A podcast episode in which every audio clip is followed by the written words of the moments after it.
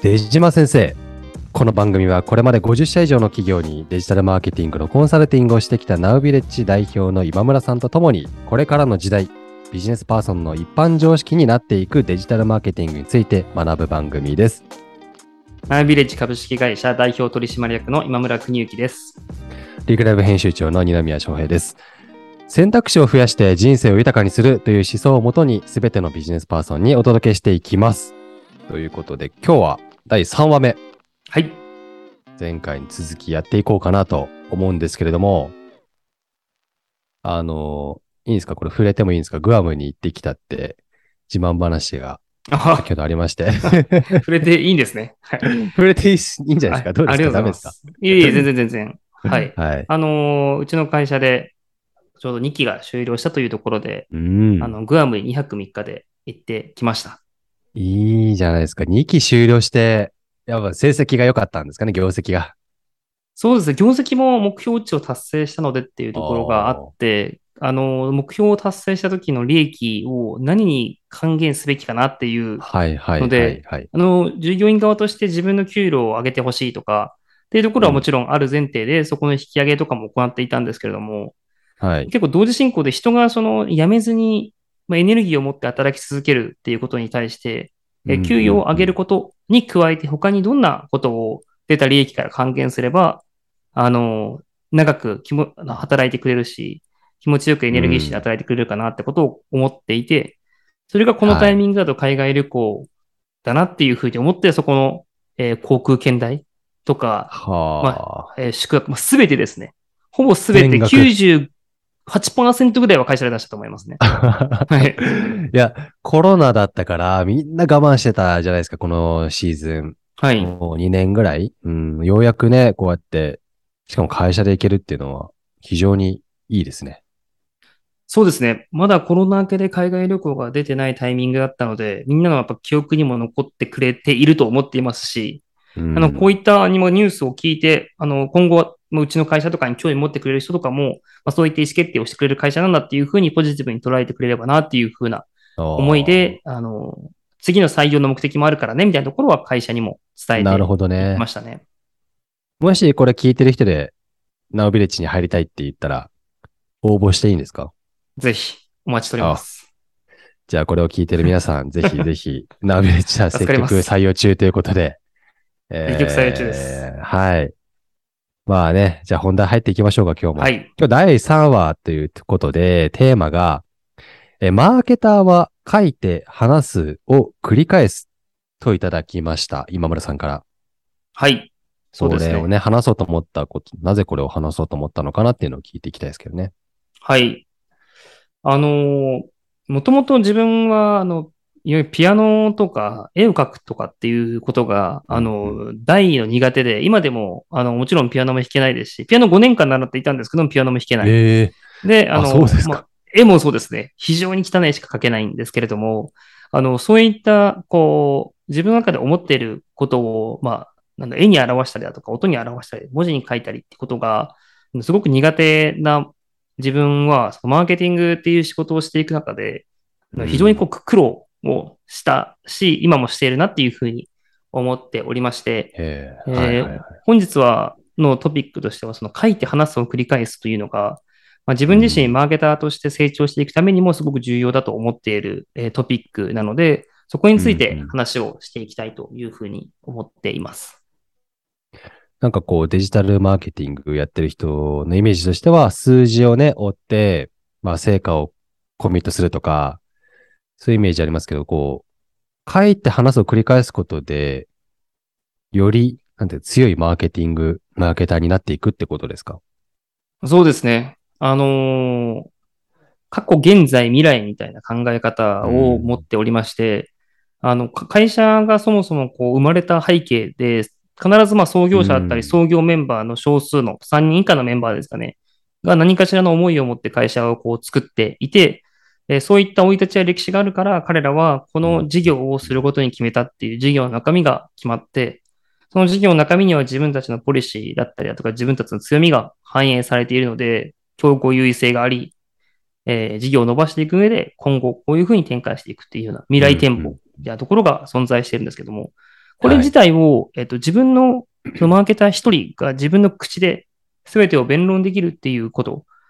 自体ができていない会社がやっぱりすごく多いなというふうに思っておりまして、そこがすごく最初の、まあ、ファーストステップでもセカンドステップであるというか、まあ、キープドゥイングというか、しなくちゃいけないポイントじゃないのかなっていうふうに思っていますね。結構、あのーまあ普通の人、普通の、まあ例えば営業マンとか、事務の人とか、でもここら辺ってなかなかね、全部を言えなかったりするかなと思うんですけど、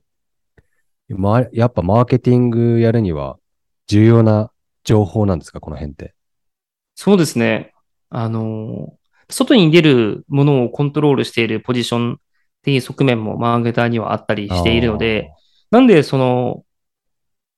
言葉を選んだんだとか、なんでその色を選んだんだとか、なんで今回、はいはいはい。素材で写真を引っ張ってくるときに、その写真をよりによって選んだんだみたいなところとかが伝わってくるときに、おー私はこの写真を選びました。このコピーを考えました。理由は、っていうところの、あの、理由は、ほにゃららの後に出てくる弁論っていうのは、必ずこう、こういった、えー書いて話すを繰り返した後によって出てくる言葉じゃないと、関係者が納得しないっていうところが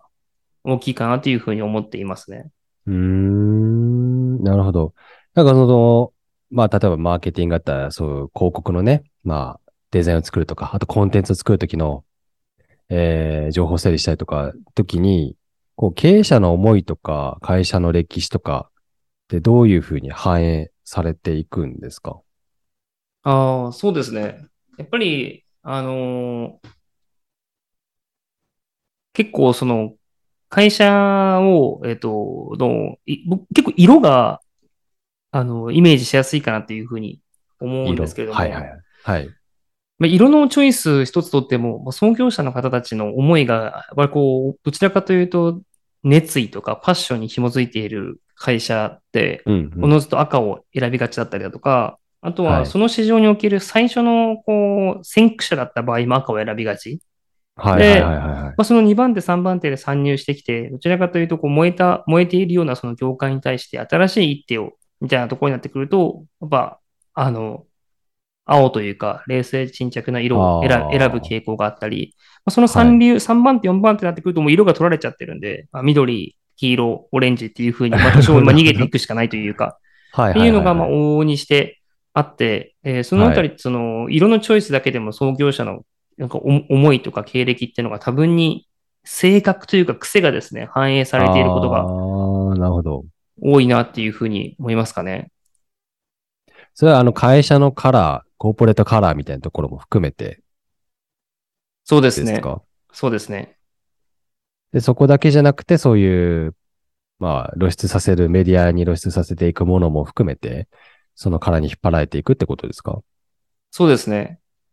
ちょっとこう、今は色が少しわかりやすかったので、色を例えにしつつ、その、まあちょっとデザインの領域に入った時に、そのフォント自体の細さ、太はいはいさだったりだとか、えっと文字の感覚よりも、どちらかというと、こう、画像、いや、それよりも動画を、えー前面に訴求したとか、うちのモデルは伝わりやすいっていうふうに思っているだとか、結構データ先行している会社なので、あの、どちらかというとデータによる業績の推移だったりだとか、業務効率化についてを動画にとって、そう動画で訴求しようっていう動画マーケティングの方が有効だっていうふうに考えているのも創業者の経経歴というか思いというか癖というか、ところに引っ張られる半額が多いなっていうふうに思っているので、アウトプットしてく、でに出てくる、えー文字も、見た目も、中身も、えーこのあたりのあなんだ癖というのが大いに反映されるんじゃないかなっていうふうに。ああ、なるほど、なるほど。考えて。あれですね、でも、書いて話すを繰り返すことによって、やっぱどんどんどんどんそういった理解を深めていくっていうことが大事なんですか？そうですね。あの、理解を、おっしゃる通りで理解をこう深める。私たちがこの仕事をしていて、すごくこう思っているのが、私たちでこう同時進行で何何十社って会社様を見ていくので、はいはい、はい。あのそのお客様の状態っていうのを、あの、短い期間で、時間でこう弁論しなくちゃいけないんですけども、それによって頭の中がすごくクリアになるっていうことをやっているんですよね。で、はい。自分たちで言うのもおこがましいですが、こういった外部の人たちって、お客様のことをえ書いたり、話したりする機会が多分多いんですよね。当の本人よりも。はなので、客観視できていて、次こうすればいいっていう風な、まあ、将棋を横の面から見てる人が一番強いみたいな形だあ。と思っているので、えー、はいはいはいはい。なるほどなるほど。なので、実際に将棋を打っている時も、横で見る癖をつけなくちゃいけないってなった時に、えっ、と、それができるように、日々、えートレーニングすべき。で、これ、聞聞き手がいない。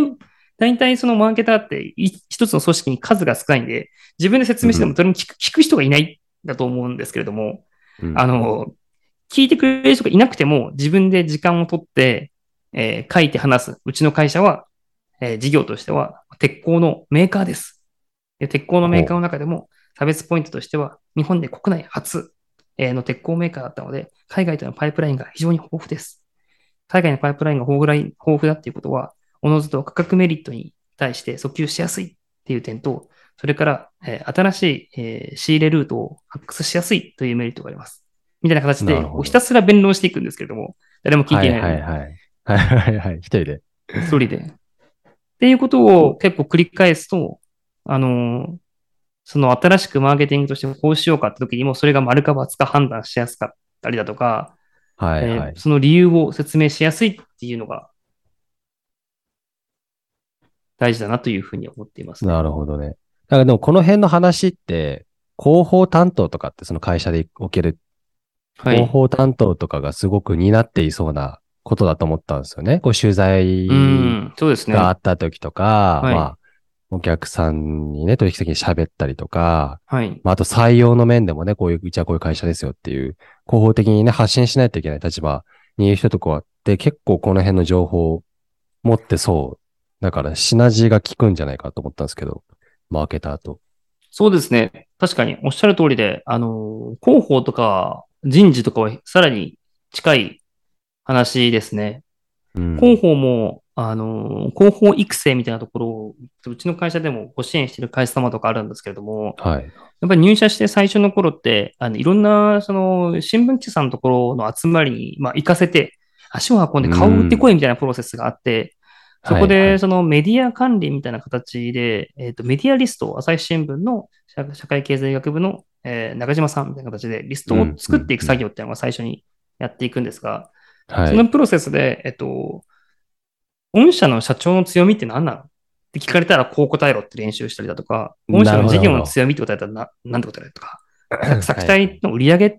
て、えー比較どうなの？そなななんでそうなったの？みたいなのを、質問をブワーっと書いて、そこに対してはいはい。エレベーターピッチできるように、えートレーニングしていくみたいなのがありまして、そうですね。はいはいはい。非常にそこもまあ似ているなっていうふうに思いますね。なんかそのね、広報の立場だったら、まあ会社のこと全体をね、かなり広く理解してい、まあ知っておかないといけないってあるんですけど、そのマーケターの場合はそう、一人でね、あの、自ら話す場所がなくてもやるべき練習だっていうところあったと思うんですけど、うん、うん、うん。なんかやっぱり、あれですか、よりそれをやることによってどういうふうに変わっていくんですかね？うーん、そうですね。あの、マーケター、マーケティングの、その、えっと、業務、成果を出すために止まるポイントの多くが、社内倫理でそもそもそのクリエイティブが外に出せないっていう問題だ。で、えっと、入り口の段階の企画で多くの人の目にさらされて止まってしまうっていうポイントが、えー一つ。それかはら、い仮に出来上がったとしても、えっと、一周目に、えっと、効果がいいか悪いかわわからないっていうポイントがまた二つ目で入ってきて、うん、うんあの、50件問い合わせ来ました。で？みたいなので、これ多かったの少なかったの？みたいなああ。ことかになって、まあ、想定よりは多かった。ん多かったけど、これもっと多く取れんじゃないの？みたいな、よくよく考えたらとか言われて、あ、は、はいはーっていうふうに止まっちゃったりだとかしていて、はいはいはい。あの、Facebook 広告とか YouTube 広告を打てって上が言ったから打ったらこの件数でしたよ。いや、私知りませんよ、みたいなは話し方さされても困るというか、ああ。のいう状態になっているので、えっ、と、はい今、御社の状態としては、例えば結構その、獲得広告っていうふうに呼ばれている、あの、サーチ型の広告である、例えば Google とかそういった Yahoo とかの広告を使っていますが、うんそれだけではこれ以上増加は見込めないので、えーい若い方たちが主に見ているであろう TikTok に対して新しくこういう広告を配信してみましょう。TikTok の属性はこういう属性で、なので、御社の広告で言うと、こういう見せ方をしましょう。どちらかというと結構、切り替えが短い時間で切り替わるような、えー動画の方が TikTok 広告ってクリック率が高い。うんうんのではい。そういった、えー動画にするために、御社で言うと特徴である労働時間が短いところを訴求するようなえーものをはあ。端的に並べていて訴求しましょうみたいなことを説明していくプロセスが本本来は必要な今の私が話したのが、まあ、ある意味手手本じゃないですけれども、はいはいはい。がこうなってて、将来として新しく TikTok, TikTok を使う。TikTok はこういうチャンネルであって、こういうセールスがある。こういうタイプが受ける。それをうちで言うとっていう形で、結構長い弁論をしていかなくちゃいけないっていうか。ああ、なるほどね。結果だけじゃなくてってことですね。なぜ？そうですね。へえ、ああ、なるほどね。これ今本さんに聞いてみたいんですけど、これ逆にやんなかったらどうなっちゃうんですか？こういうこと。全くやらないマーケタうーん、全くやらないマーケターの方が、あのー数が過半数より多いイメージがありますー。はいので、はいはい。あのー全くやらないマーケターは、うーん、まあ、あ RPA にとって変わるじゃないですけれども、まあ、その、せ成果が基本的に出るはずがないというか、あのなのでそこまでですか？そうですね。会社としても業績が多分出ないでしょうし、その方としても別に昇給とか、あの昇格とかもしないでしょうし、あの、事務作業代行みたいな形の仕事になっちゃうので、誰にとっても良くない状態になりますかね。これやんない、やんないってことは、だから先ほどちらっとね、例に挙げてましたけど、はい、こういうふうに言われたんでやりました。で、何件です。で、終わっちゃうってことだったら、あの、何のためにやってるかわかんなくなりそうですよね。そうですね。あの、結構いらっしゃるんですよね。あの、他の僕のお客様でも、はい。その現場、その、その会社自体が営業会社で、営業として成果が出なかった人は、その、その部署に行けみたいな形でマーケティング部署がマーケティングの。置いたりとか、コンサル会社で、コンサルとして成果が出なかったからマーケ部署みたいな感じで、あの、どちらかというとちょっとこう、ややめないでくれと。まだこういった道があるんじゃないかみたいな感じで、スポッと、はいあの、はいはめられる瞬間がありまして。あのちょっと、ま、負け戦じゃないですけど、ん負けた経験があって、あの、配属されているので、余計そういったパフォーマンスをするわけもなく、おのずとその作業代行集積所みたいな、あの、部署になっているケースがなりありますね。なりがちなんですか、それは？うん、なりがちですね。あーえ、だったら、じゃあこういうことしていこうみたいな話ですね。じゃあ、そうならないためにも。そうです。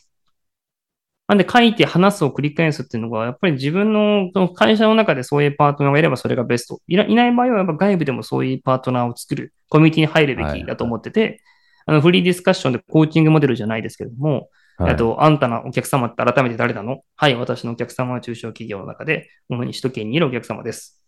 首都圏のお客様へ中小企業の首都圏が他にターゲットセグメントってあるの？はい、え自分たちの会社でマーケティングをやっていきたいが、なかなかそのリソースっても取れないし、外部でいいフリーランスも見つからないというふうに思っているので、え金額的には5万から10万円ぐらいの金額で、まある程度最初の初速を作ってくれるようなマーケターを探している企業様を、え求めています。お、いいですね。彼らに対して、じゃあ、えどんなマーケティング手段が刺さると思いますか？みたいな形で、こう、お互いでこう質疑応答というか、を、ま、するだけでも、結構クリアになっていて、次こういうことをやっていこうっていうのが決まりやすいかな、というところですね。なるほどね。その、よりあれですね、その明確にしていくことで、その、な、なぜやってるかをちゃんと理解できるってことだったりするんですね。そうですね。その、施策の意味というか。うん。うやむやに数字がどれぐらいそうですね。うん。ああ、結構最初にそのピアノとか、あの、絵の事例を出したっていうところも、マーケティングの仕事が往々にしてそういう、えーウェブ制作とか、まあ、制作系の仕事と似て非なる部分もあるなというふうに思っている瞬間が多いので、はい。あの、振り返りしづらい、それがいいのかどうか悪いか評価もできない、できなさそうな類というふうに思っているので、それをそのままで置いちゃうと組織としては非常にこう、次へのアクションが打てない。ってところをうん言う抽象的なものだからこそ、こういった、えーお応対の、まあ、頻度のかによって、えーなるべく形を作っていこうっていう話となっております。なるほどね。はあ、なるほど。じゃあ、まあ、これは今日、今回のテーマは、マーケターは書いて話すを繰り返すってことで、実際にね、こう、壁打ちをしたりとか、自分自身だけでやったりとかしながら、まずは、その、いろんな、まあ、会社がなぜこの施策をやるのかっていう、いろんな利義を理解するとこから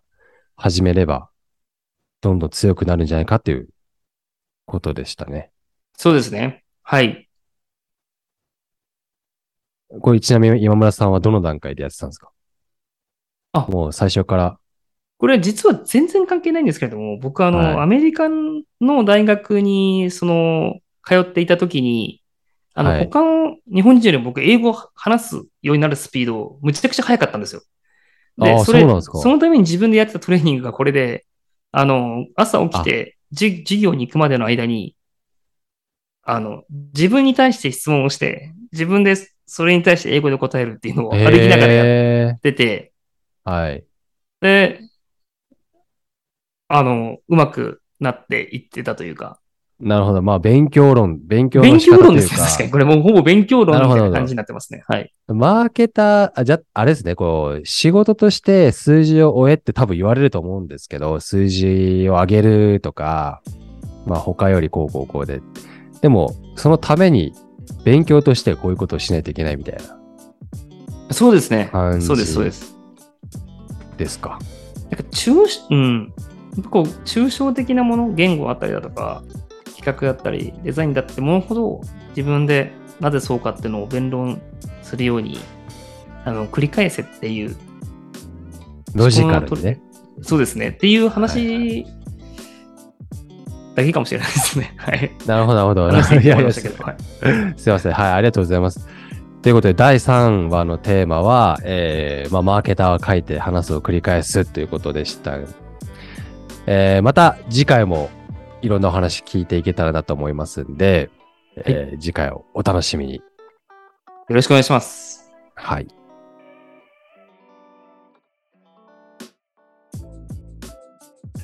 出島先生、ここまでお聞きいただきありがとうございました。番組への感想は、ハッシュタグ出島先生、カタカナで出島、先生は漢字でお願いいたします。この番組を聞いてデジタルマーケティングの相談をしたいと思われた、えー経営企画、えーそして経営者の方々は、お気軽にご連絡ください。